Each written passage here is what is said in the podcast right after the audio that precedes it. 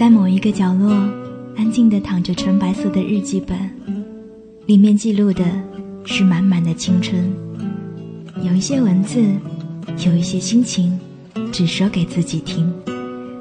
我是三弟双双，我只想用我的声音温暖你的耳朵。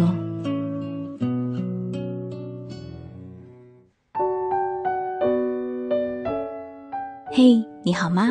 我是三弟双双，我只想用我的声音温暖你的耳朵。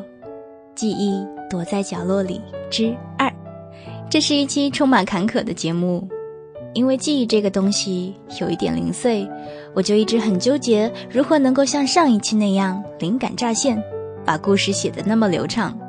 而好不容易写了大半的文章，本打算接着记录的时候。结果不知道什么原因，文档里只剩下了短短的一行字。于是发微博感叹，结果被大家吐槽说自己用的 Word 版本太旧，或者是人品不好之类的。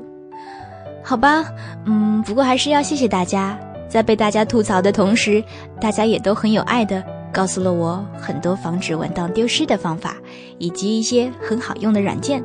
所以我决定开着新软件。继续很执着的去拼凑剩下的一些可以回忆起来的片段。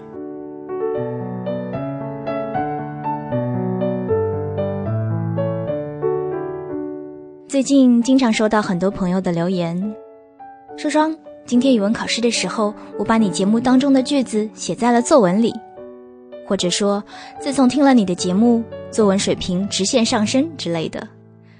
嗯，这本应该是一件特别骄傲的事情。不知道为什么，听完这些话，我内心总觉得特别的惭愧，因为其实初中、高中的时候，我的作文写的并不好，总是在及格边缘，而老师的评价也总是中心思想不明确，没有点题，没有主题思想等等。可我很不明白，我写出来的这些东西，不就是在看到主题之后才联想到的吗？怎么就没有主题思想了呢？所以一度我就特别的痛恨写作文。可是，我总是说我的人生中有很多的幸运。幸运的是，虽然在每次作文考试之后总是有老师对文章缺点的评语，但是每一次只要是我上交的随笔，老师总会很细心、很耐心的写很长的话鼓励我。写到这里的时候，我忍不住去书架里翻出了初中时老师讲给我的作文本。封面是淡淡的紫色，上面印着弹奏不同乐器的卡通小企鹅，甚是可爱。翻开作文本的第一页，有一个红色的印章，上面印着一个圈，里面有一个大大的“奖”字，其中有一篇文章的题目叫做《幸福》。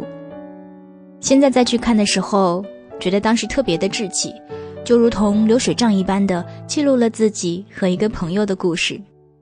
可是我的语文老师写在后面的评语却是，一种莫名的感动，人与人之间的友情似水若丝，总在人黯然心意之时给人以抚慰。你看，若你是当时的我，在看到这样的话之后，是不是也会如有一股暖流，温柔的注入心间呢？而事实上，当我再回过头去看的时候，才恍然间明白，那可能就是老师。对学生最真挚的爱吧，无需要太多的语言和表达，只需一个微笑，一个点头，就足够成为我人生中不可或缺的爱的正能量。所以，即便在往后的学生生涯中，我的作文分数依旧平平，依旧还是写不出所谓的主题思想，写作水平也依旧差强人意，但我总是不间断地记录着，记录着我的一切快乐和不快乐。平凡与不平凡，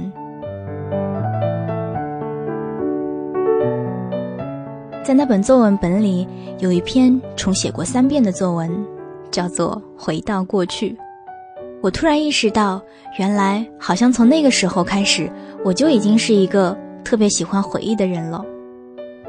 那篇文章其实是通过描写春夏秋冬四个季节来记录我的童年。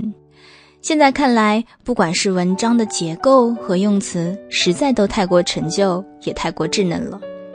所以倒不如借着今天的这一期节目让我重新再回到那一个无忧无虑的时光吧。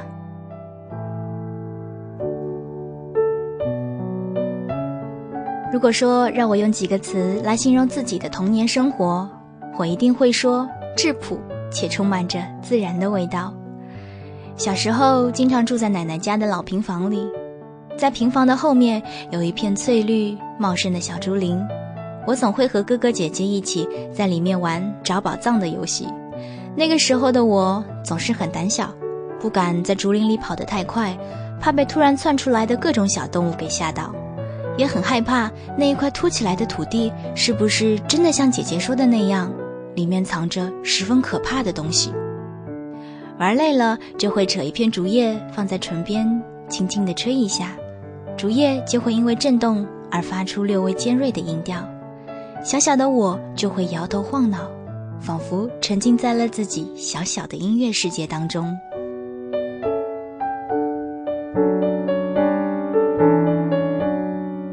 奶奶家养过很多条小狗，养第一条小狗的时候，哥哥帮它取了一个名字，叫做佳丽。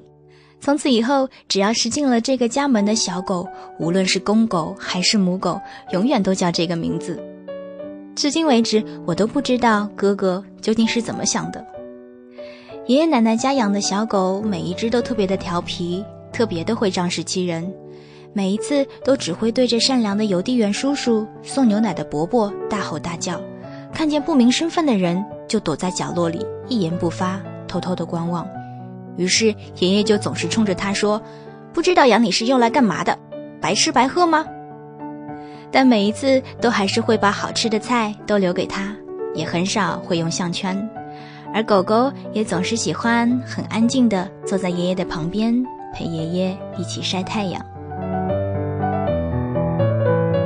每到秋天的时候，小狗都会跟着我们一起到田里去割稻。现在回忆起来，这样的画面就如同油画一般的美丽。大人们弯着腰，忙忙碌碌地晃动着身体，梳着羊角辫的小女孩手里拿着长长的稻穗，稚气地哼着歌谣，微笑着坐在路边东张西望，时而抬头望天，时而对着远处的人招招手。小狗欢快地跟在后面，吐着舌头，摇晃着尾巴。有的时候还会和小朋友一起翻山越岭，爬高高的树，在烂泥地上挖一个大大的坑，再把水倒进去，用树枝搅拌一下，抓一把起来，你捏一个大苹果，我捏一个大香蕉，剩下的泥就再加一点水，假装做饭、煮菜、玩过家家的游戏，不亦乐乎。夕阳西下，满脸泥巴的小女孩就坐在堆满稻穗的拖车上，摇摇晃晃的跟着大人们伴着夕阳的余晖，载着满满的收获回家。这样的生活恬静而无忧。每天早上在鸟鸣和带着泥土芬芳的气息中醒过来，花瓣上的露珠晶莹剔透，厨房屋顶的炊烟袅袅的升起。偶尔去灶头前生火，还会弄得满脸都黑掉。奶奶也总会在灶头里丢几个红薯，等饭和菜都煮好了，就可以拿出黑乎乎的红薯。一闻到那个味道就特别的馋，但是也只能把烫烫的红薯在手里丢来丢去，于是满手也变得黑黑的。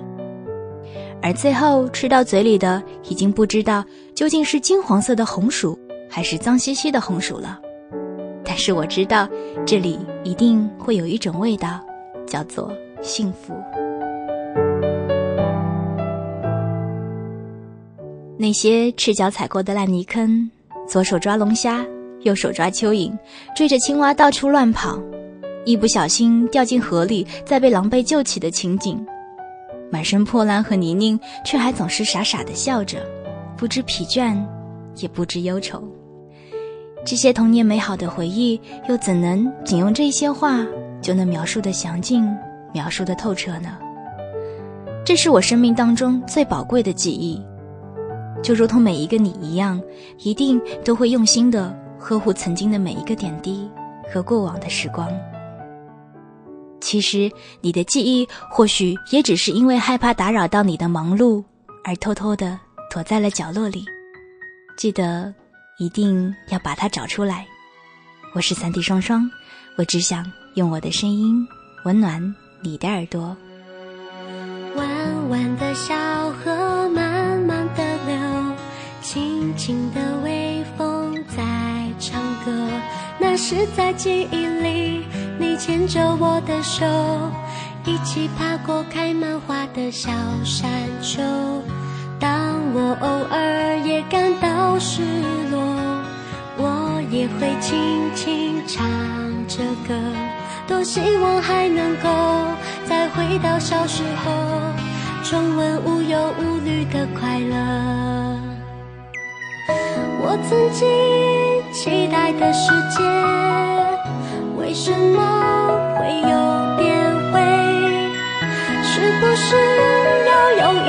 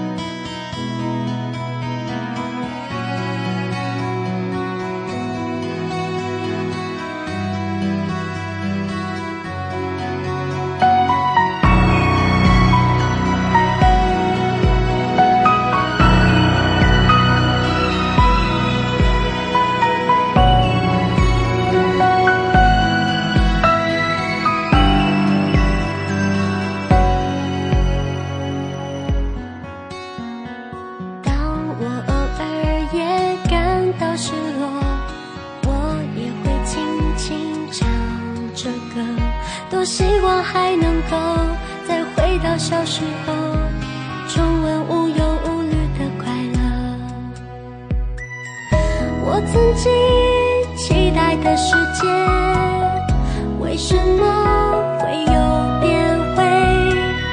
是不是？